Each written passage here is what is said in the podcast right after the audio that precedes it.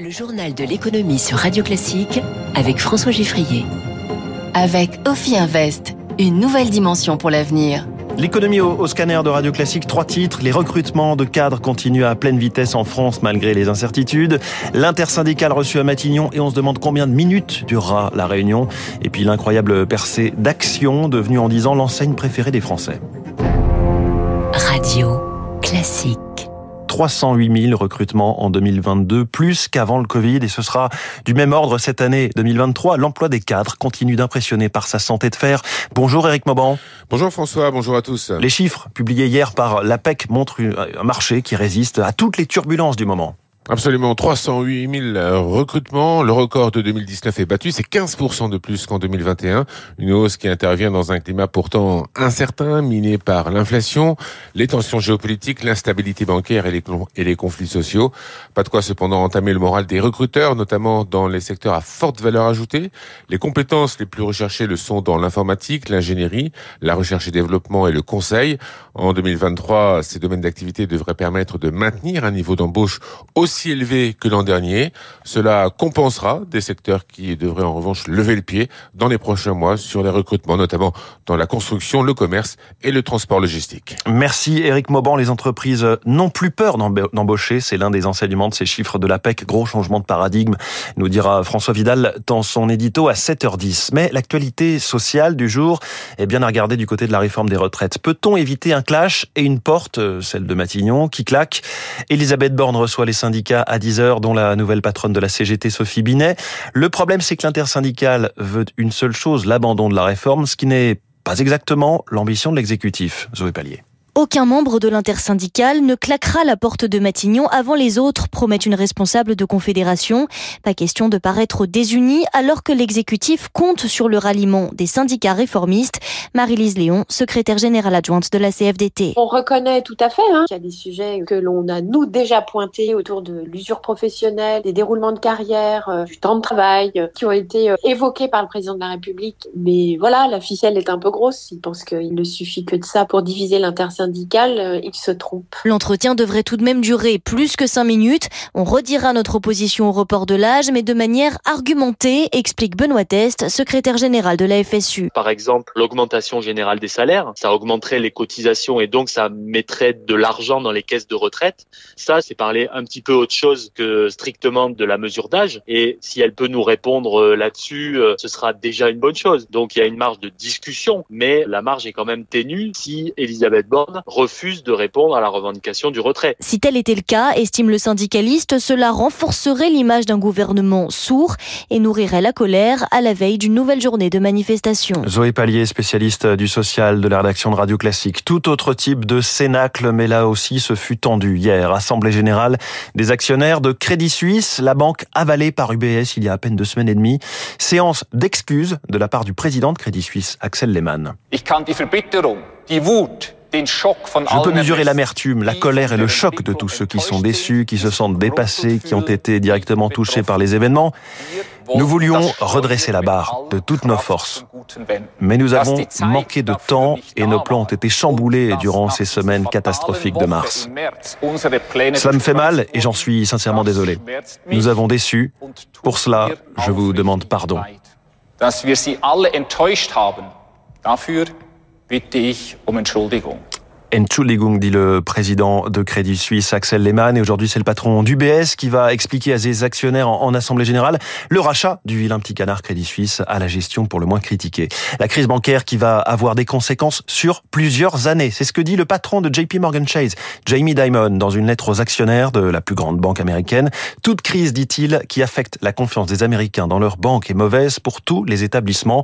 De son côté, le FMI s'inquiète des répercussions de la hausse des taux pour le secteur financier non bancaires, c'est-à-dire les assureurs, les fonds de pension, les fonds d'investissement, avec, comme pour SVB, une crainte du côté des liquidités. Les marchés financiers, hier, le Dow Jones et le Nasdaq ont reculé d'un demi pour cent, le CAC 40 stable à 7344 points. À Tokyo, le Nikkei est en ce moment en recul d'un pour cent et demi. L'euro se rapproche d'un dollar dix, il est à un dollar 0959. Le pétrole se stabilise avec un baril de Brent à 85 dollars. Le logo de Twitter a changé de couleur et surtout d'animal. La silhouette d'oiseau bleu n'est plus depuis 48 heures, laissant la place à un chien qui rappelle très fortement le logo de la crypto-monnaie Dogecoin, celle-là même dont Elon Musk a souvent fait publiquement la promotion. Résultat, le cours du Dogecoin a grimpé de plus de 20% depuis lundi. Pas d'explication de la part de Twitter ou de son patron.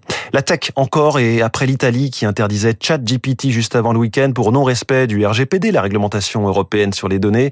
Hier, c'est le Canada qui ouvrait une enquête à l'encontre du logiciel phénomène de l'intelligence artificielle après une plainte sur le recueil et l'utilisation sans consentement de renseignements personnels. Alors faut-il craindre évidemment euh, toutes ces inquiétudes euh, Elles font peur, on va le dire comme ça, euh, sur l'intelligence artificielle. L'intelligence artificielle fait peur. On en parle avec notre invité, la star de l'écho tout à l'heure à 7h15, Laurence De Villers. C'est le grand rendez-vous du secteur cyber en France. Le FIC de Lille ouvre aujourd'hui, Forum international de la cybersécurité. Alors que la menace est grandissante, le campus cyber voulu par le gouvernement pour aider plus précisément les PME est opérationnel depuis un an. Michel Vandenberg en est son président. En cas d'attaque, une PME sur deux qui ne paye pas la rançon dépose le bilan dans les 12 mois. Donc euh, je pense que la prise de conscience est là. On, a fait justement un, sondage avec les euh, petites entreprises et 75% aujourd'hui sont conscients du risque. Là, on est en train de faire un inventaire, de catégoriser des solutions par euh, typologie d'entreprise, parce qu'effectivement, ce ne sont pas les mêmes réponses pour une entreprise de 5 personnes ou de 200 personnes, pour justement leur donner une sorte de catalogue d'outils peu onéreux et simples à mettre en œuvre. Allez, ce matin dans les échos, le commissaire européen Thierry Breton annonce le déploiement d'un bouclier cyber dans l'Union. Ce sont des centres répartis sur le territoire européen, explique-t-il, qui constitueront un véritable dôme de protection, qui veilleront à la sécurité des réseaux basés sur des supercalculateurs et de l'intelligence artificielle, on y revient, capables de détecter des comportements malveillants en quelques heures, précise-t-il donc dans les colonnes des échos. Il est 6h51, c'est une enseigne arrivée en France il y a à peine 11 ans. Action grimpe au sommet du podium des enseignes préférées des Français. Bonjour Guy-Noël Châtelain. Bonjour. Vous êtes associé euh, chez EY Parthenon en charge du secteur grande consommation et distribution.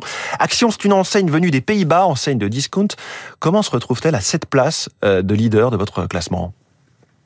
Alors Action, euh, c'est un petit peu le phénomène de ces de ces dix dernières années, comme vous le rappeliez.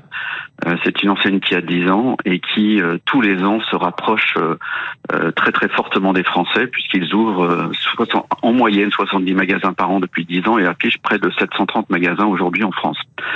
la deuxième raison qui fait le succès d'Action, c'est la qualité de sa proposition de valeur qui est très très largement plébiscitée par les clients, encore plus dans cette période de très forte inflation, puisque Action est une ancienne extrêmement, extrêmement bon marché, qui permet aux Français de faire des économies euh, dans leurs courses du quotidien, mmh.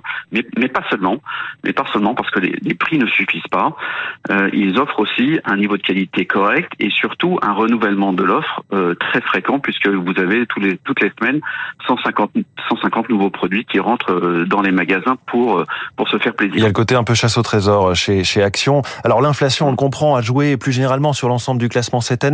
Ça profite à, quelles autres enseignes alors les autres enseignes qui ont beaucoup progressé cette année, euh, outre euh, Decathlon et Leroy Merlin qui sont des habitués de, notre podium, euh, et Picard euh, qui a beaucoup progressé cette année, qui est une des plus fortes progressions de notre de notre classement, qui elle aussi se rapproche des Français d'une part en ouvrant une quarantaine de, de, magasins par an, mais qui ont surtout euh, énormément euh, progressé sur la dimension digitale, euh, à la faveur du, du, Covid, mais pas seulement, euh, en déployant des nouveaux parcours de course, en offrant la livraison à domicile, euh, le click and collect et d'autres services via leur carte de fidélité. Mmh. Vous prenez pour la première fois en compte dans ce classement des enseignes préférées des Français la dimension RSE, responsabilité sociétale et environnementale, qui consacre Aromazone devant Yves Rocher et Biocop.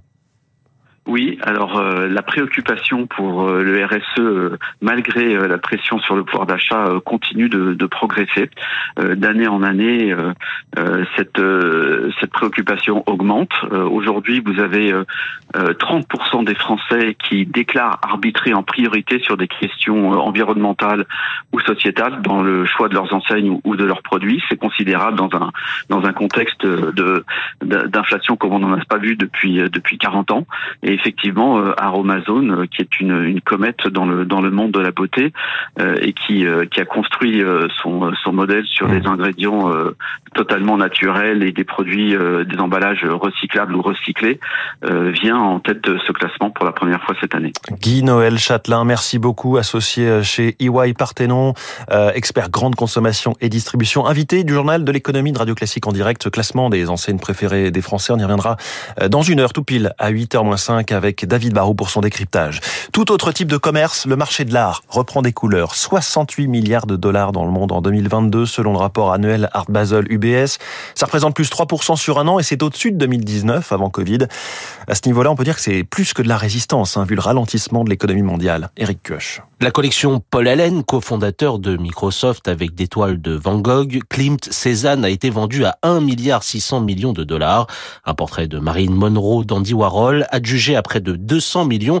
L'art est une affaire de goût, mais aussi de gros sous, une valeur sûre en temps de crise, affirme l'économiste Christine Sinapi. Quand on a de l'incertitude, on va observer un repli sur les valeurs certaines et sensiblement depuis ces dix dernières années sur le marché de l'art avec un très bon rendement en période de turbulence financière. Et les collectionneurs plébiscite en premier lieu les peintures, de tiers du marché, les grands maîtres bien sûr, mais aussi le contemporain, voire l'ultra contemporain. On observe une augmentation des codes des artistes très jeunes, des artistes de moins de 40 ans. On observe aussi la place des artistes femmes qui a très fortement augmenté sur le marché de l'art. Grands absents en 2022, les collectionneurs chinois pourraient faire leur retour cette année, ce qui laisse présager un cru 2023 tout aussi dynamique, prédit Jean Binguet du site Artprice, spécialiste des marchés d'art. L'appétit pour le luxe de façon générale en Chine très fort et la relation à l'art est très très forte. Donc on s'attend à une reprise assez importante, oui, de ce côté-là. Au-delà des grandes fortunes, le marché est aussi porté par les petits collectionneurs. La moitié des ventes concernent des transactions à moins de 1000 dollars. Eric Kioch pour Radio Classique. Il est 6h56 dans un instant. Rachel Kahn.